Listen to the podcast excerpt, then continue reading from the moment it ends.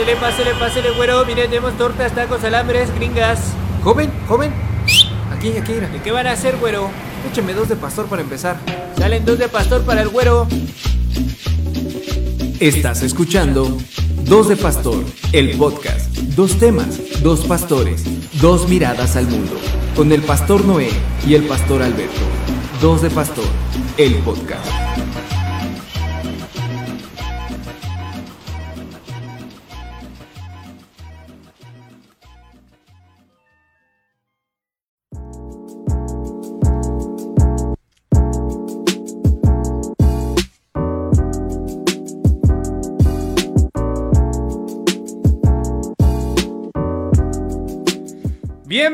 Sean a este nuevo episodio, el episodio número 12 de Dos de Pastor. Ya estamos transmitiendo completamente en vivo en este domingo de resurrección. Hemos resucitado, no estábamos muertos.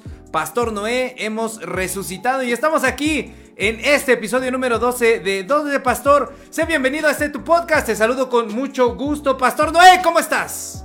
¡Qué alegría! Muy contento, muy contento aquí, este, iniciando este gran, gran día. Y, y, muy feliz de que nos acompañen, que agradezcan que es la semana mayor y que pues, han, nos han tenido la paciencia de hacer el programa hasta el día de hoy. No, pues es que quisimos descansar porque nosotros somos muy pecaminosos, blasfemos y toda la onda, entonces quisimos que pudiera haber días santos, porque estos son días de guardar, días de guardar las cosas en el refri para que no se echen a perder, día de guardarse en su casita para que no le dé COVID, y día de guardar las blasfemias por un momento y dejar que la gente viva en la Semana Santa, pero realmente pues yo no creo que mucha gente lo haya respetado. ¿Tú sí crees, Pastor Noé? No, vemos las playas abarrotadas de gente, oye. Oye, estuvo padre ese, ese meme de, de tómense una foto increíble en Acapulco para que la pongamos en la ofrenda de noviembre.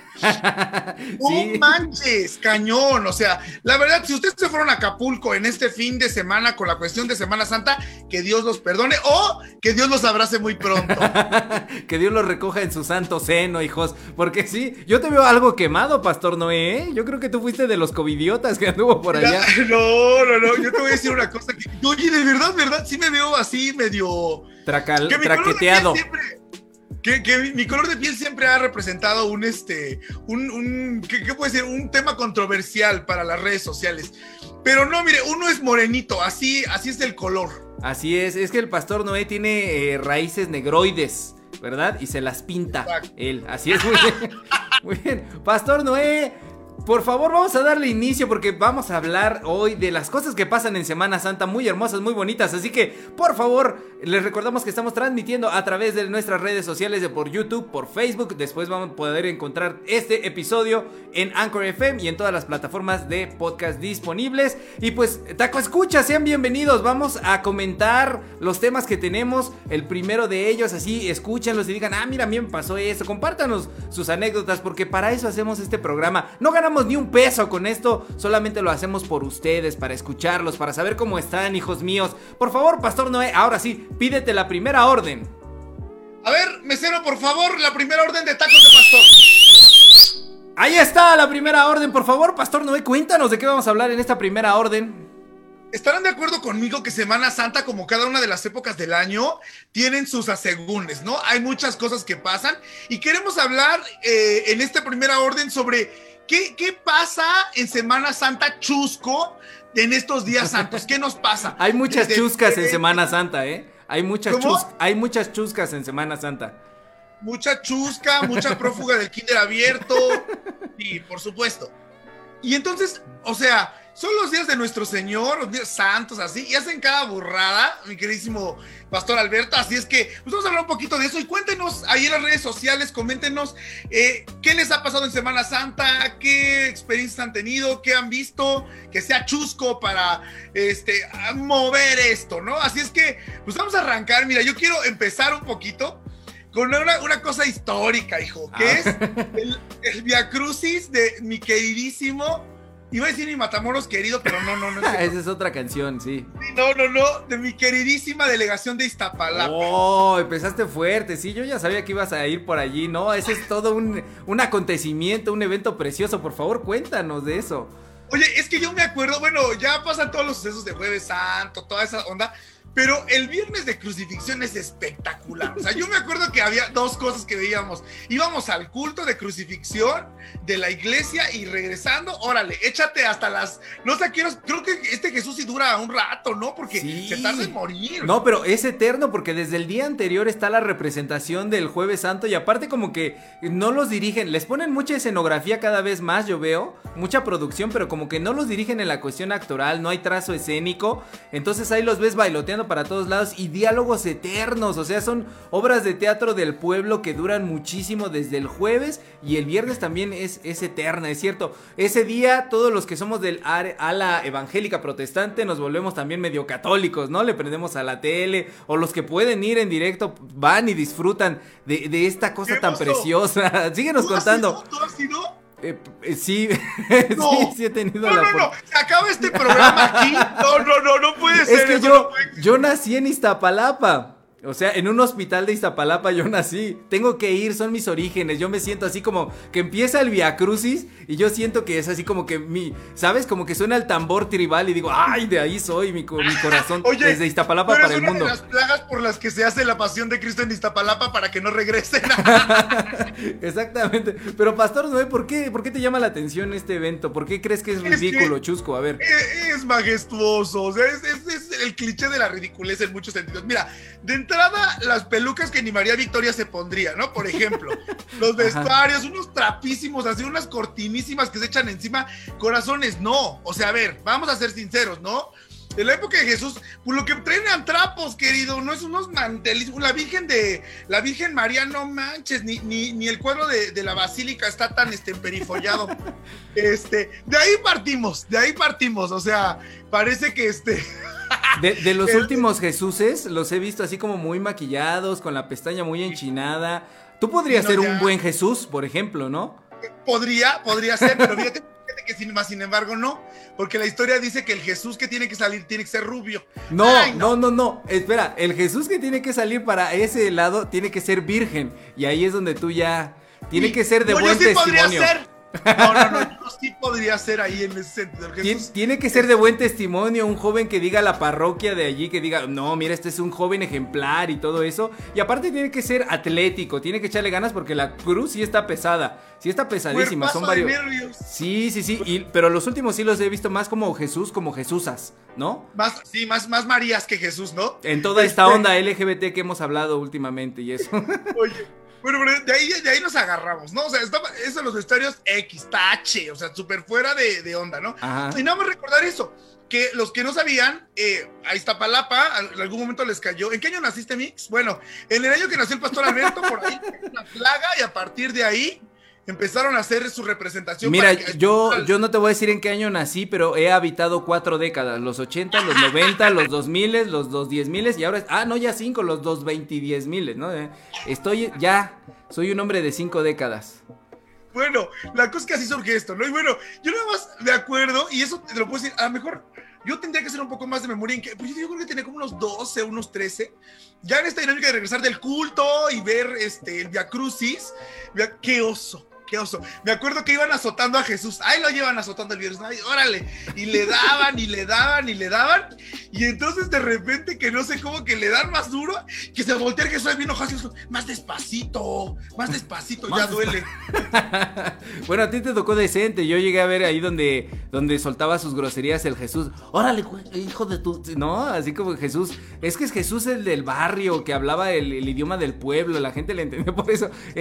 por eso me parece tan hermoso la religión católica en México, porque adopta todas estas cosas como muy del barrio, muy del pueblo, que probablemente, o sea, nosotros leemos ahora, ah, vamos a hablar más adelante de algunas representaciones cinematográficas, lo ponen muy sofisticado a Jesús, pero probablemente podría haber hablado un poquito así como el Jesús de Iztapalapa. O sea, Pastor Noé, no, no los menosprecies porque eh, quizá están más cercanos de lo que puedas imaginar.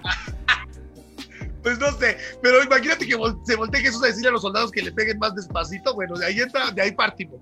Dos, cosa dos. Ya, ya me corona mi Cristo con su corona de espina, ¿no? Bien coronado, ahí va, ahí va, ahí va, ahí va. Y pues imagínate la insolación, la sed, ahí va el Jesús, Jesús, ahí va, ahí va, Y en una de esas que se va contra un arbusto, no, se le entierra la corona de adeveras. y ahí tuvo que llegar la ambulancia a asistirlos de a de Es que eso es, eso es verdadera vocación, Pastor Noé. Tienen que realmente estar preparados para poder sufrir ese, ese martirio, los Jesuses de, del Via Cruces de, Iztapalapa, ¿no? Tienen que ser como, como cajetas, bien coronados. Tiene que, no, eso es, es, es, una cuestión vivencial que tú no. Porque aparte la gente va, eh, digamos, pues haciendo el mismo recorrido que el Chuchín por todos lados en la insolación, ¿no? Y las señoras se desmayan y creen que realmente están viendo allá a Jesús. O sea, la devoción. El se les revienta, la úlcera, todo. Sí, el, eh, el, labio leporino iba a decir, no, pero es el, el pie este, diabético.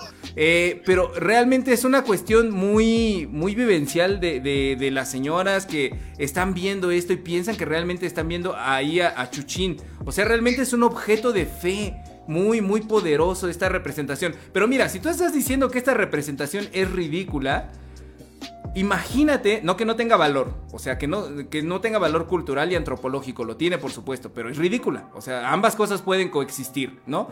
Pero imagínate si esa es ridícula, las que pasaban en mi pueblo, en mi Chimalhuacán querido, en cada colonia, en cada parroquia, porque se hacen las mini representaciones, ¿no? Y allí se preparan los Jesuses, que el Jesús, digamos, de Iztapalapa es el Jesús de Hollywood, ¿no? Pero los demás pues ya vienen siendo como región 4, región 8, los de, los de nuestros pueblos.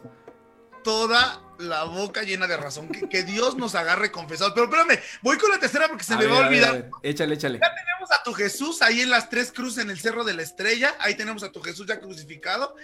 Y entonces, esta vez esta segunda palabra cuando. ¿cuál, ¿Qué número es? Ya no sé, porque yo ni que fuera pastor. ¿Cuál palabra es la, la de la de madre ahí tu hijo, hijo y tu madre? Mira, me la sé porque la acabo de predicar, es la tercera. Porque realmente yo, yo, debo confesar que no me la sé de memoria. ¿eh? Ahorita hacemos el examen, ahorita le hacemos el examen a Pastor Mario. la tercera. bueno, pues eh, que en esta cambió un poquito la palabra porque primero fue, madre, ahí viene tu hijo, porque ¿qué, te crees? Que te nos viene el Jesús vencido con la cruz. De frente y órale. Ahí no, ahí no fue madre, ahí fue en plural, ¿no? Mm. Ocurrió. Ah, eso, eso cuando lo viste. No, manches, te digo que yo tenía que hacer mi recuento de cuándo, no sé, en alguna. Por favor, si ustedes se acuerdan en, en qué año fue esto que pasó, yo fue hace como cuatro años, algo como eso, que se les viene la cruz, que se les viene la cruz y sí pesa. Y ándale por andar jugándole, ahora sí, a ver si es cierto que aguantó. Y, y Jesús salió en ambulancia. no, pues sí, o sea te digo, es muy inculturizado esta situación, es una, es una religión de avanzada. Pero bueno, de lo que estás diciendo, ahorita estoy pensando en el momento de la crucifixión, vienen a mi cabeza dos cosas. Eh, que mira, ya terminó siendo acerca del Via Crucis de Iztapalapa. Mejor lo hubiéramos puesto así desde el principio. Eh, cuando eh, el, dramaturgo y, periodista, el locutor Sergio Zurita decía que él estaba en la representación, ¿te acuerdas que siempre se despedía en su programa de radio diciendo, yo estoy haciendo a, Dimas y a Gestas al mismo tiempo, me cambio de una cruz a otra? en una forma espectacular y tú te lo imaginabas así como haciendo a los dos ladrones que por cierto quién sabe quién le puso nombres no la tradición porque me encanta que en la televisión, eh, sobre todo en TV Azteca, que es muy, muy católica, sale el padre que le han llamado el padre Gomita, ¿no? El padre de las estrellas, este cura. este cura este calvo que empieza a explicar, no, esto sí está en la Biblia, esto no está en la Biblia, esto lo agregaron y, aprendes, ¿no? Es, es, didáctica la cosa y lo ponen como si fuera eh, noticia de que estuviera pues, sucediendo en ese momento y le ponen los títulos allá abajo, en este momento Jesús está siendo entregado, ¿no? Y tú, ay, cada año como que te emocionas. Fíjate que estos dos últimos años yo no lo he visto, ¿no? Años de pandemia. Vi que el año pasado sí lo hicieron así todos solos. No vi este año qué sucedió realmente con, con, el Via Crucis ahí de Iztapalapa. Pero venía a mi mente eso y la otra cosa ridícula que ocurre también ahí es cuando, que se ha vuelto un meme muy popular últimamente, cuando las señoras dicen, como a esta hora murió Jesús, ¿no? Porque se nubla, se nubla, ¿por qué se nubla? ¿Quién sabe por qué se nubla? Y viene el terregal y luego llueve, así como si Diosito dijera, órale, yo les ayudo, ya pusieron mucho, yo también, les pongo para la escenografía, hijos, ahí les va, una lluvia, una nubecita para que, para que sientan cuando murió. ¿Tienes un otro punto de este Via Crucis? No, quiero decir que este año creo que sería la excepción, aquí tenemos un solazo de nervios. Oye, aquí en Acapulco, aquí en Acapulco tenemos un solazo de nervios. No, y, y, esa es precisamente la, a lo mejor la segunda cosa que podemos decir de cosas ridículas en, en, Semana Santa, ¿no? Que son... así, adelante, adelante. Ah, iba a decir, a ver, para empezar la Semana Santa, y que eso es cierto, la cuestión de las palmas, ¿ok? Nada más quiero decirles una cosa muy pastoral. La gente va, bueno, en mayoría en la tradición católica, por sus palmitas y mira, bien tejiditas, con tu Cristo, con tu así bien bonitas, y este, y las llegan a poner atrás de la puerta de su casa para que Dios te cuide todo el año. Así me dijeron a mí. Digo, oiga, ¿y para qué son estas? Ah, se pone atrás de la puerta para que Dios te proteja todo el año. Pues mira, no, no hemos estado muy protegidos este año, porque. Pongan más. Sí, exactamente. No, no, no. Entonces, iba a decir la primera cosa muy pastoral en esta primera orden de las ridículas que pasan en Semana Santa.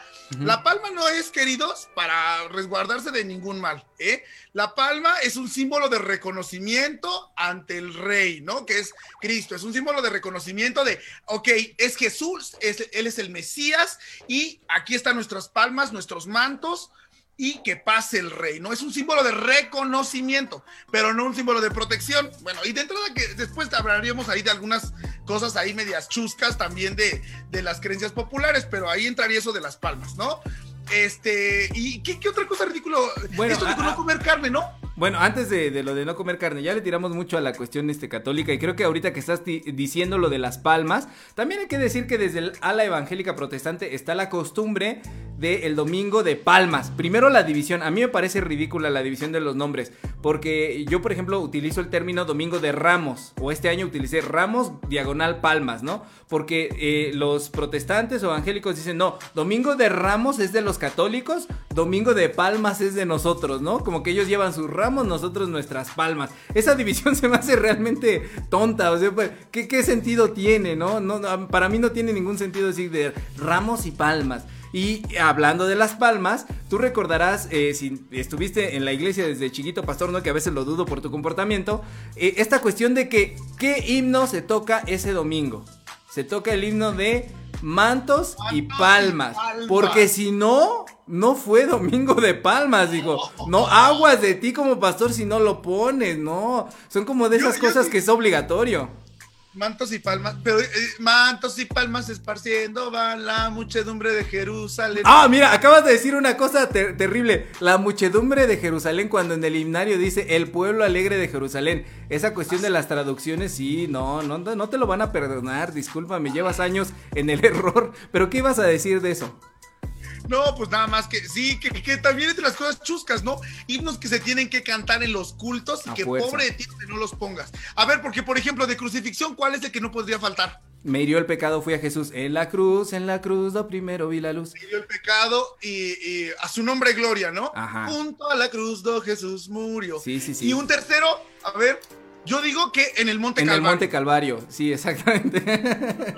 No, no, pueden faltar que yo, mire, yo sí te pongo luego cuando ya se pase lista en otro momento de los cultos y así, pero en el Monte Calvario, ¿cuándo lo puedes cantar? Pues tiene que ser en esa ocasión. están hechos para la época, ¿no? Como que los autores dijeron, yo quiero brillar, que mi himno sea recordado y va a ser en esta época nada más cuando, cuando quede. Y de, lo de, de lo de Domingo de Palmas, o sea, cómo a los niñitos los hacen que pasen, ¿no? Eh, con, su, con su palmita y tienes que ir vestido de blanco como estamos nosotros así el día de hoy, ¿verdad? Y ah, porque ya aquí, a ver, aquí nuestros, nuestros tacoescuchos están comentando en las redes sociales, dice Ornela, este, de camisa blanca y todo saliendo de su predicación. Vane Martínez Roque dice saludos pastores, disfruto mucho escucharlos, muchas gracias. Vane Arturo Martínez dice saludos, me doy cuenta en la representación de la última cena en Iztapalapa se parecía más a la pintura de Da Vinci, jajaja. Ah, sí, sí, sí, sí, pero un Da Vinci iztapalapeño. Exactamente, saludos a Eve Castillo, a, a Neri Castillo Quiroz, saludos hermana Neri. Geo Castillo, Queta Castillo, todos los castillos. Oh, todos los Castillo Fuerte, Castillo Fuerte, mi Roca Eterna, mi Escondedero. Se vinieron todos los castillos, me da mucho gusto. Felitos Pacheco, saludos. Comenten en nuestras redes sociales, estamos hablando de cosas chuscas que pasan en Semana Santa. Oye, pero no, no venimos saliendo de nuestro culto de predicación, como decía ahí la, pastora Ornela, eh, que lo está viendo. Eh, eh, venimos porque el culto la tradición en algunas iglesias sobre, a la que pertenecemos es una de ellas, es que el culto tiene que ser a qué hora? A las 5 de la mañana. A las 5 de la mañana. Yo a recuerdo... esa hora era. Yo recuerdo que... cómo las cosas van cambiando. Sí, sí, sí. Yo recuerdo que de niño, por ejemplo, la iglesia nos quedaba a una hora de distancia y a esa hora pues ni Dios Padre tenía su combi en servicio y entonces mi mamá y mi papá nos obligaban desde un poquito antes de las 4 a que saliéramos caminando y nos íbamos en procesión tal cual las mujeres eh, de discípulas de Jesús fueron a buscarlo desde tempranito, antes de las 4 de la mañana para estar a las 5, porque éramos aparte los que vivíamos más lejos del templo. Entonces ahí tienes, vamos, vamos. Y llegó un momento en que dejé de odiarlo y lo empecé a amar. Pero es así como de tienes que estar a las 5, híjole. Mira, yo soy, yo soy partidario de que se siga haciendo eso, porque es una vez al año, hijo. Me parece ridículo que no se, no se, quieran parar a esa hora. Sí, oye, yo por ejemplo con mis administradores, oigan hermanos de culto a las 5 de la mañana. ¿Cómo que a las 5 de la mañana? Ni, ni, que Jesús hubiera muerto por nosotros, ¿no? Nosotros. Exacto, ni que... No, no, no. no. quieren hacer ese sacrificio. regla de taco escuchas. Próxima, este, don, próximo domingo de resurrección del 2022. Eh, que Dios nos permita llegar. Este, 5 de la mañana a los cultos. Vamos a ponernos este reto, Pastor Alberto. Ahí está, sí. Siempre a las 5 de la. Pero aparte, porque era. Sí, sí, adelante. Aunque esté el pastor solo, ¿no? Porque yo me acuerdo de cultos así, luego también estaban tres. Bueno, en, mi iglesia sí estábamos este, todos, pero te, iba a comentar que eh, se me fue la idea, Pastor Noé, me hablaste al tiro. ahora tú me la aplicaste a mí, ¿viste? ¿Cómo me la aplicaste? ¿Estás listo? Fíjense, vamos todos, quiero que escuchen los tacos escuchas. El pastor Alberto nos va a enunciar una a una en orden, como va la tradición, cada una de las siete palabras. Palabra número uno, pastor Alberto. Eh, la palabra número uno es eh, auxilio.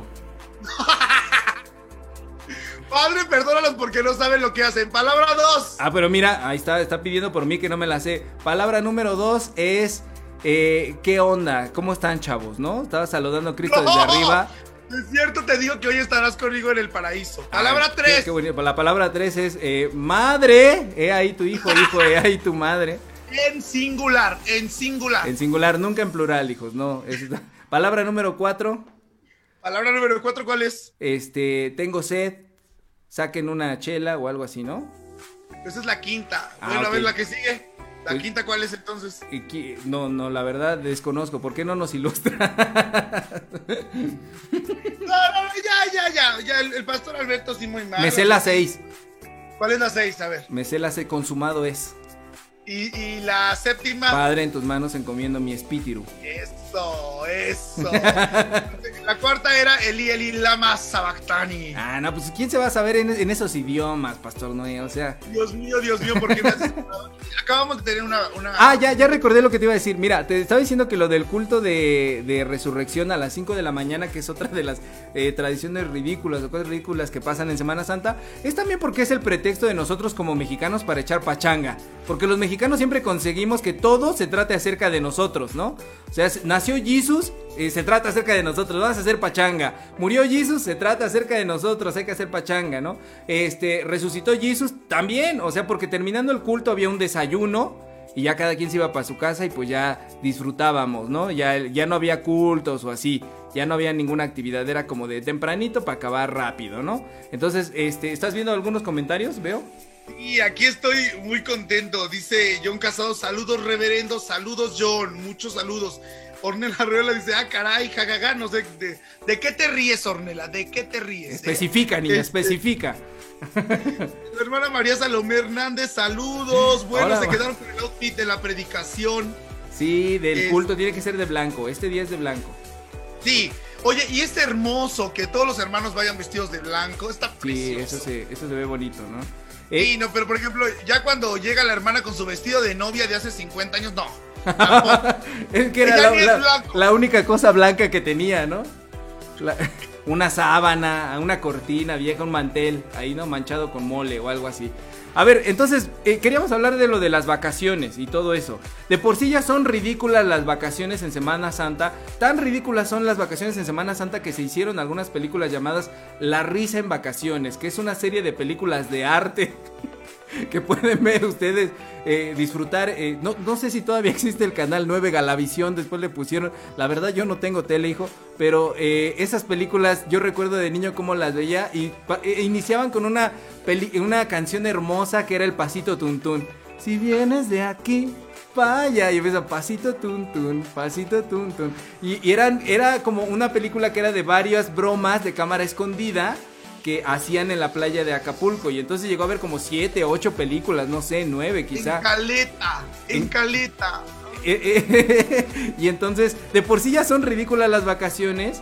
Eh, en Semana Santa de una sociedad que a veces se, se, autodenomina atea o laica, pero mira, veía apenas un meme que decía, ese Jesus me cae muy bien, nace y me dan regalos, muere y me dan vacaciones. Muy bonita la situación, ¿no? Y ahora con la situación de COVID, pues las vacaciones son aún más ridículas en Semana Santa. ¿Tú qué piensas, Pastor Noé? Sí, pues sí, o sea, está, está... Mira, yo creo que este, una de las cosas más cañonas es que la gente no entiende, ¿no? Este, yo qué te diría, pues ahora la risa en vacaciones va a ser reírnos de los que pobres que ya no van a llegar a la próxima vacación. Ah, no van a llegar, no va a haber la risa en vacaciones este 2022, edición 2022. E, es, es, muy, es muy curioso cómo está dando este fenómeno ahora porque repleta las playas eh, en el momento en el que todo el mundo se mete al agua, eh, en el momento en el que están en los restaurantes, ¿no? Pero ya cuando salen siempre con su cubrebocas, hijo. Siempre con su cubrebocas, porque ante todo la seguridad y ante todo la salud, ¿verdad? Aquí no estamos jugando con la salud. Eh, no sé, eh, yo no tengo... ¿Tenemos comentarios en YouTube? No, no, todavía no tenemos comentarios en YouTube, pero si, eh, ah, si no nos quieren contar los taco escuchas alguna cuestión ridícula que hayan vivido ustedes en, en, Semana Santa, pues entonces le damos hacia la segunda orden. ¿Qué te parece? Dale, pide la segunda orden. Por favor, mesero, la segunda orden de pastor. Ahí está, por favor, cuéntanos de qué es la segunda orden del día de hoy. Que mira, como, como en la Semana Santa bonita, cuando uno te era lo que te era la juventud, el niño, el pequeño, pues uno tenía tiempo de estar ahí en, la televisión, ¿no? Y venía una serie de películas que era forzoso ver. Así es que seguramente muchos de ustedes ahora vamos a hablar en esta segunda orden de cuáles han sido las películas que han representado más en nuestra vida. Ah, oye, que han cambiado nuestra vida en Semana Santa. Porque ponían toda esa serie de películas bíblicas. O sea, no importaba que no fuera acerca de la vida de Jesús. Tenían que pasar todas las películas bíblicas habidas y por haber en ese momento. Porque era el momento así de que, órale, como decíamos de los himnos, ¿no? Eh, no hay otro momento en que los podamos cantar. Échatelos todos, una y otra vez. Y ahí era también de las películas. Échate todas las películas. Cuéntanos cuáles son tus tres películas favoritas de Semana Santa. O para ver de, de cuestiones bíblicas. Por favor, échale. Pues miren, les voy a contar. La primera, la primera que puse en mi lista, en mi top, es Marcelino Pan y Vino, ¿no? Esta película dirigida por Ladislao Bagda, una película española eh, de 1954 que muchos seguramente vimos y donde este Pablo Calvo se hace ahí súper famoso, este niño tan, tan tan representativo, yo creo que de la niñez, eh, Pastor Alberto, o sea, tan bonito, y que narra la historia de un niño que es abandonado en un monasterio donde 12 franciscanos lo cuidan, cuando, y cuando tratan de darlo en adopción, este, le preguntan, ¿y cuántos padres tienes? Dice que tiene 12 padres. Ah, fíjate que la verdad a mí siempre me aburrió de niño, Marcelino Pan y Vino. Mis papás emocionadísimos con Marcelino Pan y Vino. Está basado en un libro y, sé más o menos de qué va la historia, pero nunca la vi y hasta la fecha nunca he visto Marcelino Pan y Vino. Pero sé que tú eres un asiduo fan, así que cuéntanos por favor de, qué va la anécdota y por qué se te hace importante. La novela que es preciosa de José María Sánchez Silva, que es increíble y que bueno, está basada en esta película, o más bien esta película está basada en la novela, muy bonita y bueno, lo, que ocurre, digamos, para, paranormal o es en la casa que está Marcelino al final, este, está un Cristo muy grande en, la, en, la, en, la, habitación y Marcelino le, tiene un diálogo con Jesús y, y Marcelino alimenta a Jesús porque sabe que le gusta el pan y el vino. Borrachote y comelón, como siempre le dijeron. Y este, y hay un diálogo hermoso, y hasta hay un momento en el que Jesús se baja de la cruz, y hay toda una cuestión de interacción con Marcelino Panivino. Si no la han visto, es una película que tienen que ver. Estoy casi seguro que está en nuestras redes sociales. Este, está en YouTube. Este, ahí se la pueden En YouTube está, hace rato la estuve buscando para actualizar un poco en el tema. Me llamó mucho la atención de que hablaban acerca de una escena en la cual eh, Marcelino se duerme en, los brazos de Cristo y que lo encuentran dormido en los brazos de Cristo. ¿Por qué, es importante? ¿Qué, hay de importante en Marcelino Pan y Vino? Aparte de que es un clásico del cine español y que es una de, de las películas con mejor recibimiento de la crítica de toda la historia del cine español, por, favor, por favor dinos, ¿qué encuentras tú? Para esta época. Yo diría que yo creo que el tema de la ternura tiene, está presente ahí, ¿no? En primera, pues este amor de 12 padres franciscanos que pues obviamente son totalmente eh, asiduos a la cuestión del silencio, bueno, no del silencio, pero sí de, esta cuestión monacal, ¿no? Y que, acogen sus brazos para recibir a un pequeño que, queda desamparado, ¿no? esa ternura que representa y esa ternura de que, bueno, ellos en la vida real nunca van a poder ser papás, ¿no? Bueno, hay algunos sacerdotes que son papás, pero en la historia por lo menos no. Y entonces tienen esta experiencia de cuidar a un pequeño desde recién nacido. Creo que ahí está una parte. La segunda, pues esta parte de la interacción de Jesús con, un niño, ¿no? Este, este amor. Y sí, o sea, esta parte del diálogo. Y yo iría más hacia la parte, eh, pues, simbólica, ¿no? Creo que cuántas veces no queremos ser como esos niños que somos arropados por, por, por, alguien que nos entiende, que nos escucha por completo, ¿no? Para mí ahí va el sentido ya más metafórico por el cual ver esta Pero fíjate, de lo que estás diciendo también entiendo que no solamente es el sentido metafórico de que eh, eh, somos niños en, las, en, los brazos de Dios, sino de que también Dios se hace niño para que los hombres de fe puedan entender la ternura de Dios. Y que, y, que de esa manera, entonces, Marcelino representa a Cristo, porque Cristo le da a cada uno lo que cada uno necesita. Y de esa manera, Marcelino pues puede ser un hijo para los que no pueden ser padres biológicos y un maestro para aquellos que se creen muy grandes y, les muestra la sencillez de Dios, ¿no? Tal cual como Jesucristo encarnó. Eso, eso es lo que, lo que yo leo de lo que nos estás diciendo. Pastor Noé, no sé, eh, ¿tu segunda película? Es precioso. Pues miren, eh, tenemos al queridísimo El Mártir del Calvario, que es, una película dirigida por Miguel este, Moraita y protagonizada por Enrique Rambal Jr., Manuel Fábregas, Consuelo Frank, Alicia Palacios. es un clásico de clásicos, ¿eh? Y es, es precioso, ¿no? Y tiene que ver, pues, es una película mexicana que tiene que ver con el cine de oro fíjense, se, nos estrenó, hijos, el 2 de abril de 1952, ¿no? Y que bueno, narra de una manera muy específica y yo creo que con algunos tintes mucho de la cultura mexicana, pues episodios de la vida de Jesús, ¿no? Tomados de los santos evangelios. Entonces, la, película es mexicana? Y la película es mexicana. Entonces, porque Jesús siempre hablaba como español. Y bueno, a ver, síguele, por favor. Pues, ¿qué les digo? Aquí se hizo aquí, es, es mexicano. Este, pues no sé, ahí sí, ahí pues no sé, no sé por qué, pero sí es mexicana. Y bueno, pues vemos cosas como este, pues la redención de la pecadora, María Magdalena, la resurrección de Lázaro, este, la expulsión de los mercaderes del templo, hijo. O sea, pasajes muy claves que hacen decir, sí, por eso me crucificaron a mi Jesús, ¿no? Este, entonces, pues bueno, yo diría es una película muy tradicional que respeta mucho la cuestión bíblica y que narra la historia de Jesús. Creo que también ha marcado como un canon Ah, para las representaciones de historias bíblicas dentro de nuestro país, en parroquias, en iglesias. El vestuario que se utiliza aquí, estaba viendo una reconstrucción a color de esta misma cinta, es como lo que marcó la tendencia de lo que se debe de usar en una representación bíblica. Ese tipo de túnicas o cosas como lo que tú estabas diciendo de la eh, pasión de Cristo en, Iztapalapa, ¿no? el Via Crucis, eh, precisamente provienen de aquí. Y también como la actitud de representar a Jesús. Yo estoy muy peleado con esta película porque esa, esa sí te la vi muchísimas veces. estoy peleado porque es una representación demasiado, eh, me parece, eh, rígida de nuestro Señor Jesús Cristo, ¿no? Eh, hablando, como te decía, como español, como casi casi hablaba en la versión Reina Valera 60 del lenguaje de Jesús.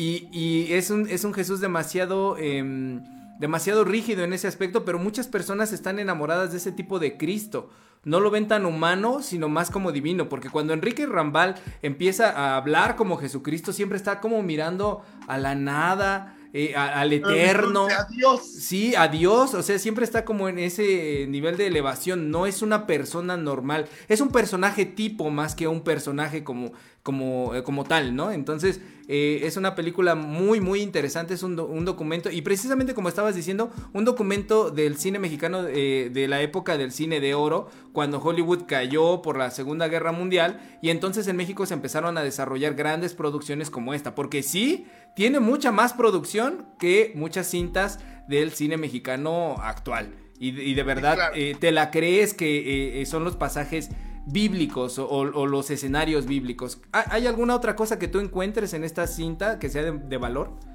Pues que solamente que la cuestión pegada a la Biblia, o sea que obviamente concuerdo contigo con esta situación de que hay una cuestión muy acartonada de, Jesús, ¿no? Que, ustedes nos han escuchado respecto a nuestra, nuestra opinión eh, respecto a Jesús, ¿no? El otro día el pastor Alberto y yo nos estábamos agarrando del chongo porque yo dije algo... Fuera del aire afuera del aire, porque yo decía que yo veía un Jesús sonriente en la cruz. Y este, no, yo veía un Jesús que moría sonriente. Y decía Mario, no, como. Bueno, no sé, ¿quieres decir lo que me dijiste, Mario? Que me muriera y qué más me dijiste.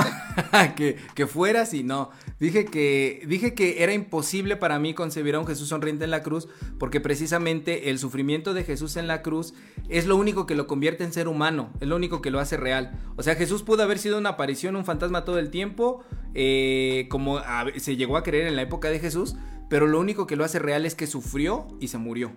Entonces esa muerte tenía que haber sido eh, dolorosa de acuerdo a, eh, a, lo que se nos narra como fue. Y no sé si de ahí, de ahí quieras ir hacia, tu, tercera, hacia tu tercera película. Sí, sí, sí, nada más, este, y a eso voy precisamente, ¿no? Eh, mi tercera película es La Pasión de Cristo eh, de, Mel, de, Mel, Gibson, ¿no? Este, que creo que, eh, pues en su momento hizo mucho revuelo. Este, si no me equivoco, estuvo prohibida en algunos cines. Este... Hubo gente desmayada por la situación tan explícita de las escenas que algunos dicen no, no es cine bíblico, es cine gore, de, de, sangre, de muerte, está, está muy, muy fuerte, ¿no? Y, muchas iglesias lo utilizan como método evangelístico porque está tan fuerte que cuando lo, la proyectan en la iglesia mucha gente dice, no, yo sí quiero creer en Jesús, ¿no? O sea, que termina como impactada.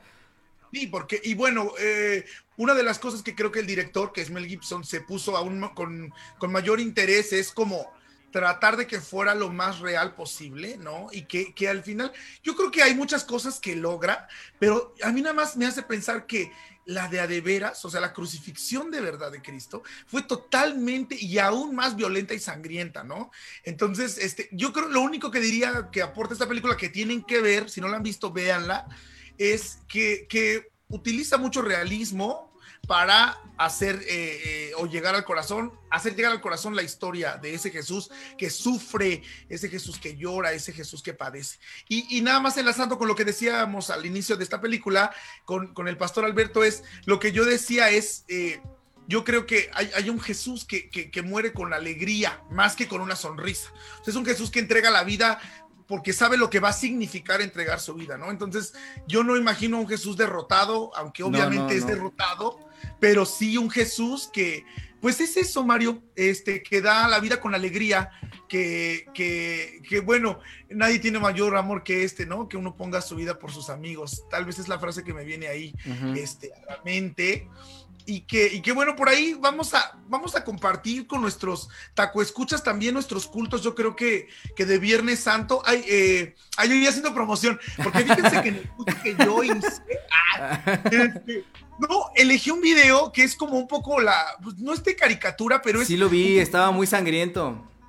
Muy, muy sangriento, ¿no?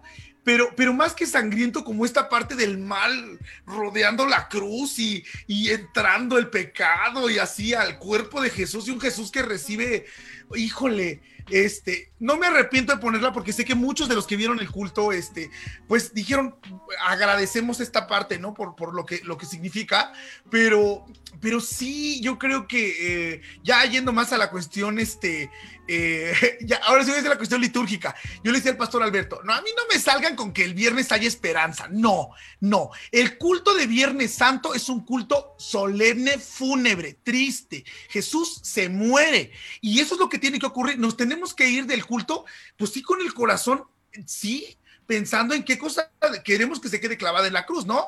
Y este, y así tenemos que salir. Pero ya no le vamos a dar más por ahí. Bueno, yo nada, más quiero, quiero decir este, que fílmicamente tiene mucha, mucho valor esta película por toda la documentación que hubo en cuanto a escenarios, en cuanto al contexto histórico, los idiomas bíblicos que hablan dentro de la, dentro de la, de la cinta. Y teológicamente creo que tiene la virtud precisamente de lo que estás diciendo, de realzar la situación histórica de eh, la historia de Jesús. Vaya, valga la rebusnancia. ¿Por qué? Porque solemos ser muy triunfalistas, ¿no? Este, Jesús, Jesús murió, sí, pero resucitó inmediatamente, ¿no? Como que la muerte nos la queremos saltar y mirar a la muerte de Jesús es mirar a la muerte del otro y poder conmovernos todavía tener esa capacidad de asombro ante la muerte en, en una en una en una en una cultura que hay demasiada, eh, demasiado acostumbramiento a la violencia. O sea, es muy, muy fácil ver decapitados, embolsados, este, empozolados, como le dicen, aventados al canal, cuerpos. Tanto que ya no nos asombra, ¿no? Y poder contemplar a Jesús sufriendo de esa manera en la cruz eh, también debería traer a nosotros no la romantización de la violencia, sino el poder decir, soy capaz de conmoverme ante el sufrimiento de alguien y eh, ver el sufrimiento de Jesús me debe hacer ver el sufrimiento de los demás el día de hoy, ¿no? No soy, no soy inmune a esa situación. Eh, no, no, sé, mira, tengo aquí un comentario en YouTube, dice Arlet. Hay gente que romantiza esas películas de Jesús y no es bonito sentir ese dolor.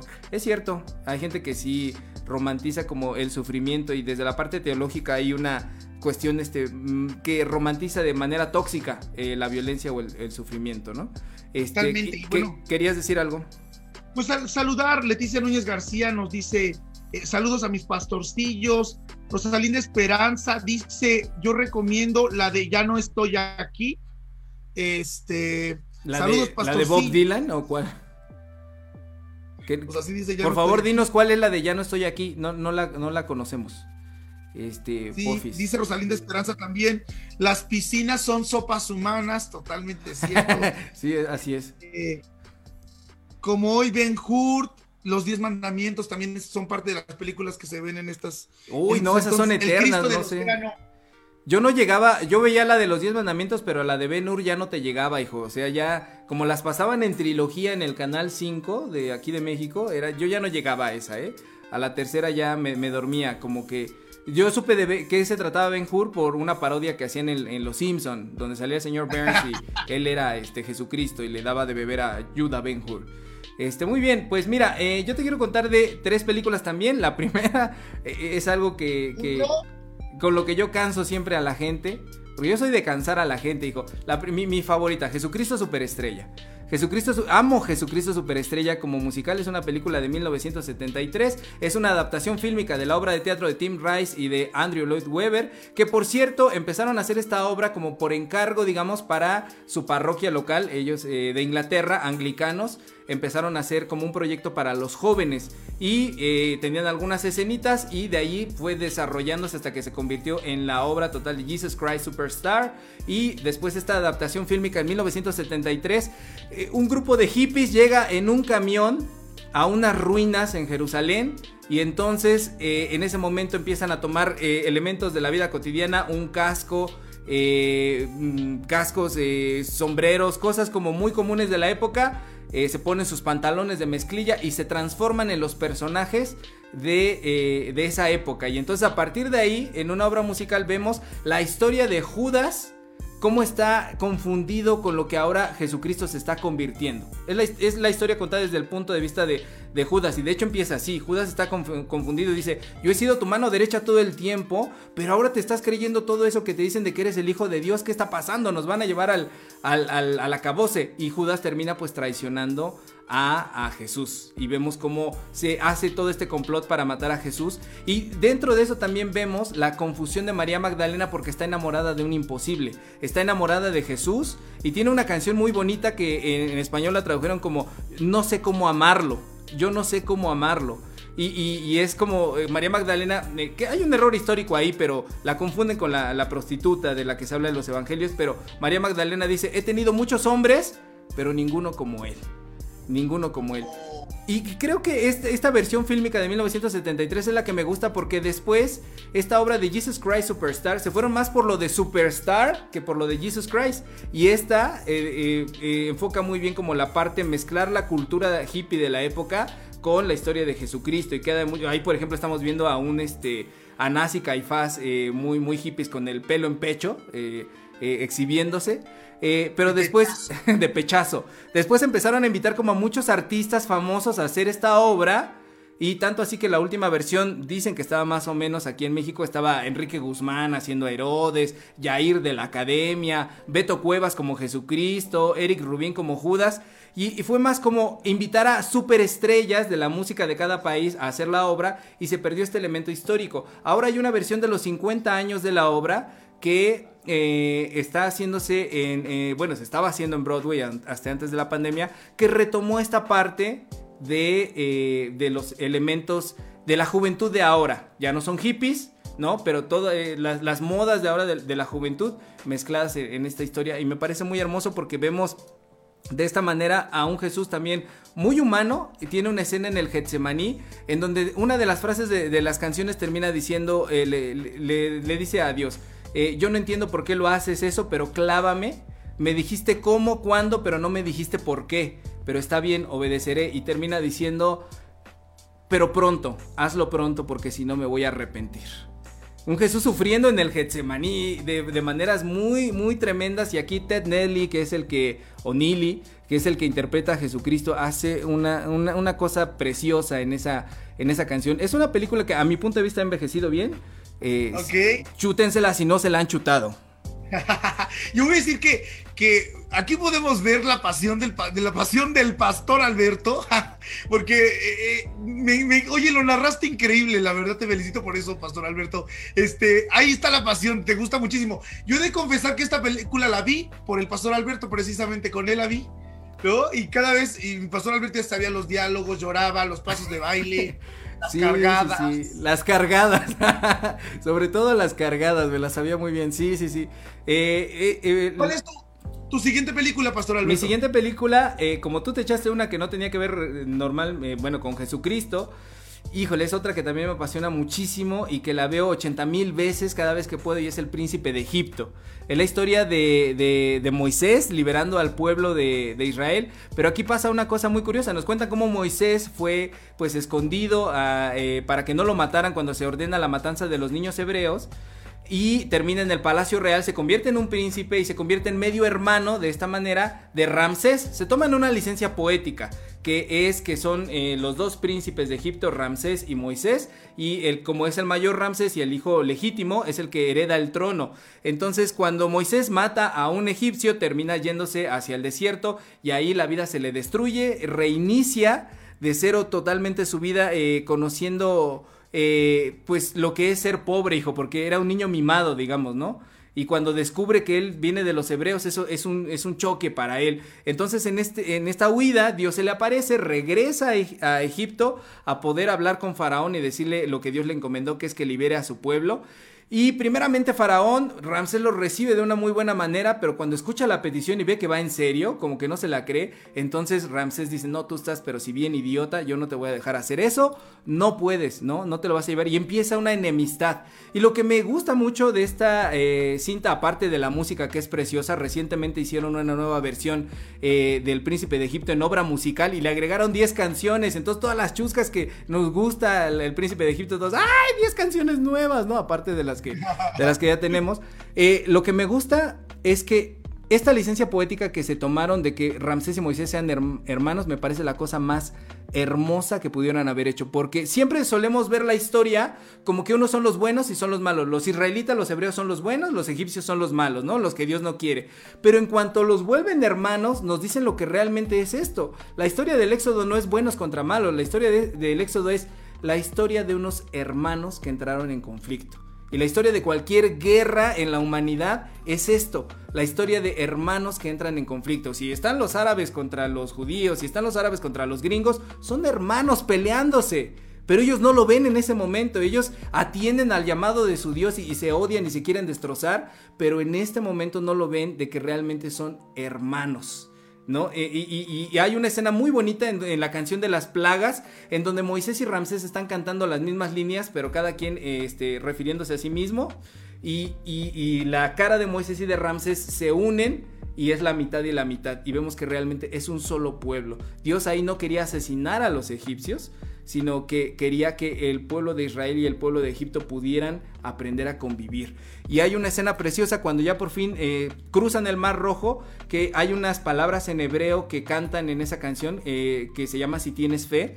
Eh, que es el cántico de Moisés y de María, lo cantan en hebreo, el cántico de Moisés y de María, o de Miriam, la hermana de Moisés, cuando por fin salen, y es una cosa que me hace chillar siempre que la veo, este, y me encanta, me encanta esta película está, está fascinante y, y acaba de decir cosas hermosas, ¿no, Mario? O sea, yo creo que, fíjense, aquí tenemos una invitación a través de las películas que podemos ver en Semana Santa, ¿no? No, no es que precisamente eh, pertenezcan a la historia de Jesús, ¿no?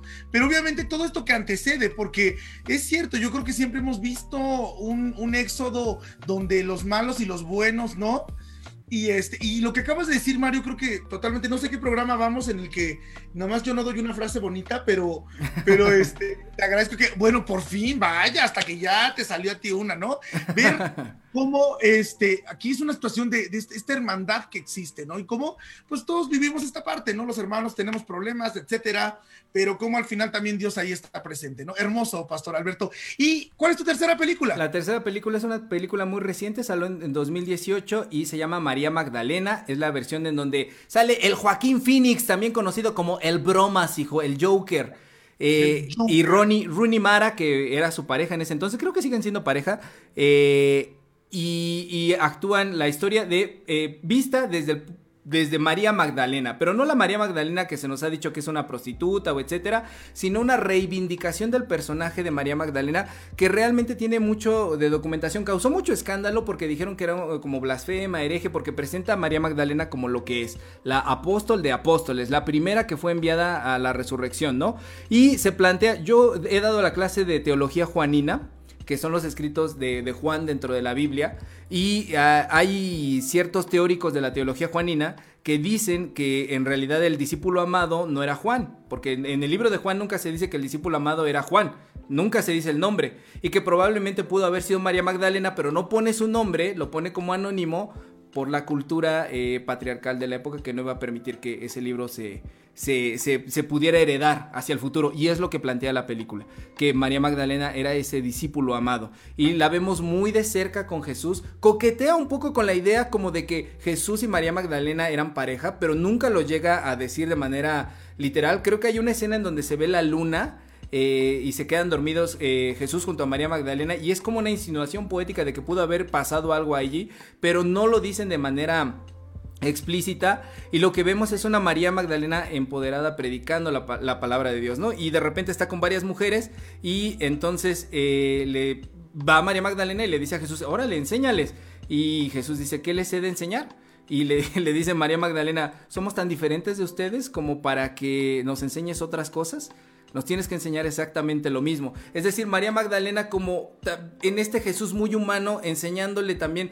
Para mí Jesús aprendió mucho, Jesús no era perfecto, aprendió de los demás. Y entonces aquí vemos a una María Magdalena que le enseña a Jesús el valor de las mujeres dentro de, eh, dentro de su ministerio. Y lo que estamos viendo ahorita, la, la, gente que lo está viendo a través de la transmisión, está viendo una escena donde Jesús bautiza a María Magdalena. Y ahí hay una fórmula de bautizo preciosa que dice que yo algún día la quiero usar. Te bautizo en luz, te bautizo en fuego para que despiertes en la vida venidera y bla, bla, bla. En el nombre del Padre, el Hijo y del Espíritu Santo. Es un bautizo muy, muy bonito que recibe María Magdalena a manos de, de Jesús. Todo empieza cuando María Magdalena está eh, triste, aconjada por algo y dicen sus familiares está endemoniada y la quieren, por las creencias y las supersticiones de la época, la quieren asesinar, la quieren matar. Jesús la va a visitar, platica con ella como era Jesús, muy sencillo, y, y la hace reír y entonces María Magdalena se recupera.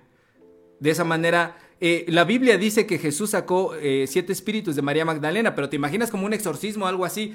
Como lo retratan aquí es Jesús platicó con ella, la hizo reír, eso le levantó el ánimo y esos espíritus salieron de ella. Eh, y, de, esa forma plantea esta historia de, de, María Magdalena y el conflicto que ella tiene con los otros discípulos, porque pues Jesús de alguna manera pues está enseñándole cosas más eh, íntimas a ella que a los demás. Y hay una pregunta eh, muy hermosa que le hace María Magdalena en esta película a Jesús y le dice, ¿qué se siente? Y Jesús dice, ¿qué? Ser el Hijo de Dios. Y Jesús se ríe y dice, jamás nadie me lo había preguntado. Nunca, nunca yo me lo había preguntado, ¿no? qué se siente ser el Hijo de Dios.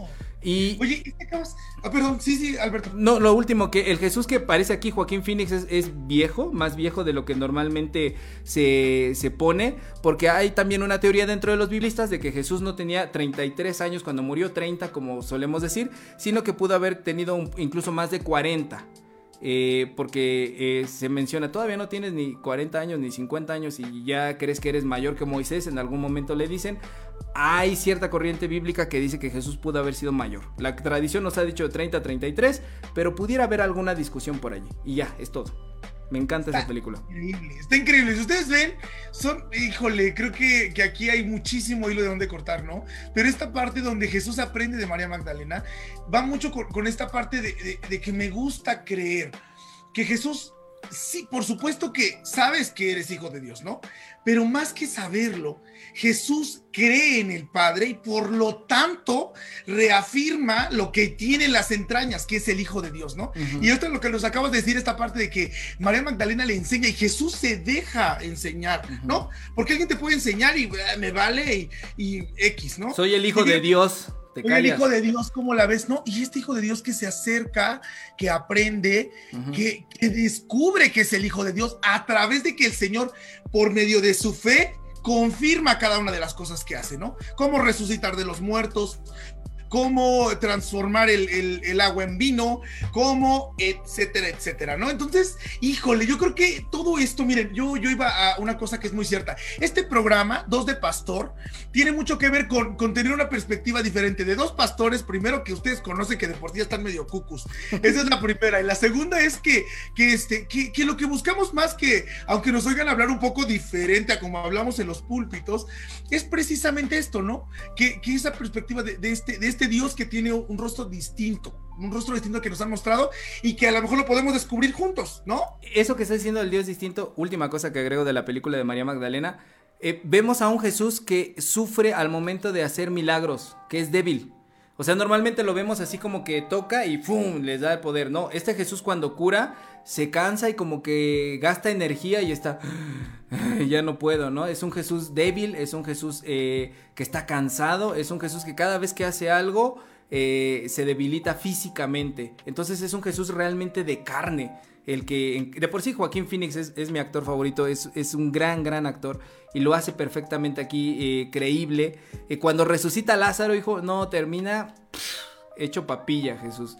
Y, y, solamente eso. Muy bien, Pastor Noé, ¿tienes algunos comentarios ahí en, en, en, redes? Yo tengo aquí dos, mira, te cuento de YouTube, dice, Why should you don't you mind about the future? Ah, es, es este, un diálogo de eh, de Jesucristo Superestrella cuando los, los, discípulos le están preguntando a Jesús este, qué va a pasar. Que, cuéntanos qué es, lo que, qué es lo que va a pasar y dice, ¿por qué les importa hacer el futuro? Dice el Jesús de Jesucristo Superestrella. Y otro comentario que dice, la peli de la última tentación de Cristo. Sí, de, e, ese, no lo quise comentar para no herir su fe, pero véanla. Eh, es lo que eh, pasa en el segundo en el que Jesús se imagina que se baja de la cruz, pero al final no se baja y tiene hijos y tiene relaciones sexuales y muchas cosas. Es una película muy transgresora, no es para todo público pero yo creo que todo público debería darse el chance de ver algo así. Por favor, eh, Pastor Noé, en Facebook, ¿qué hay?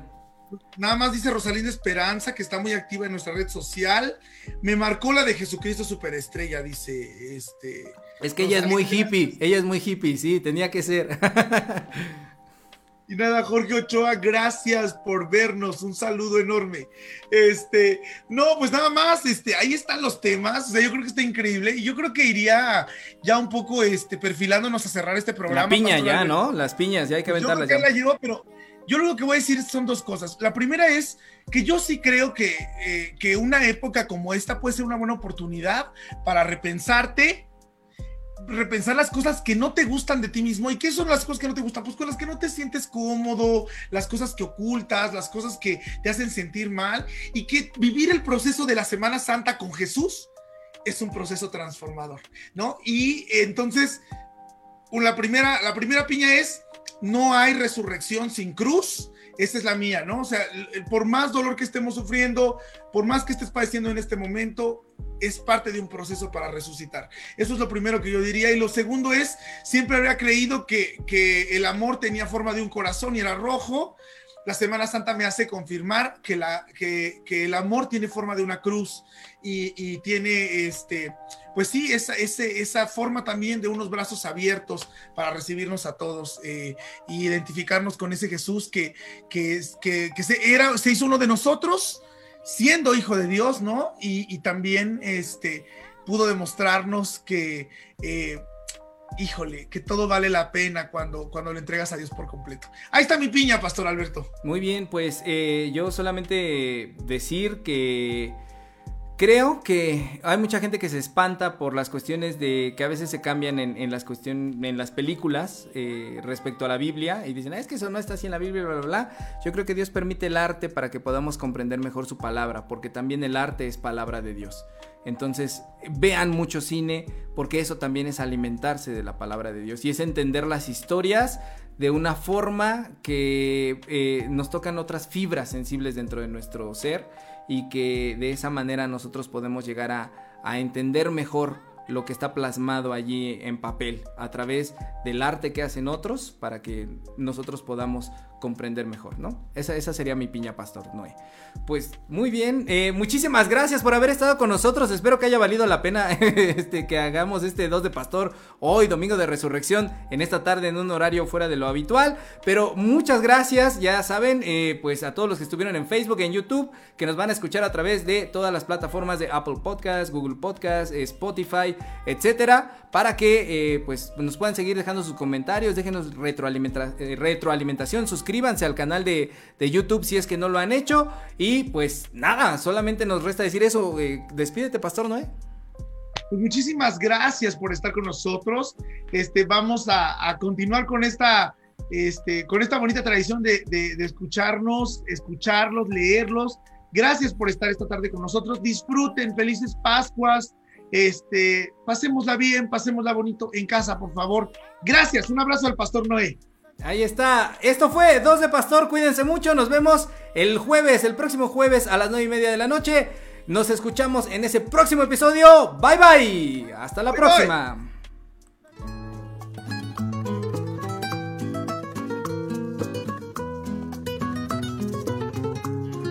Joven, ¿me hace la cuenta, por favor? Ah, y otros dos para llevar, ¿no? Esto fue Dos de Pastor. Síguenos en nuestras redes sociales. Hasta la próxima.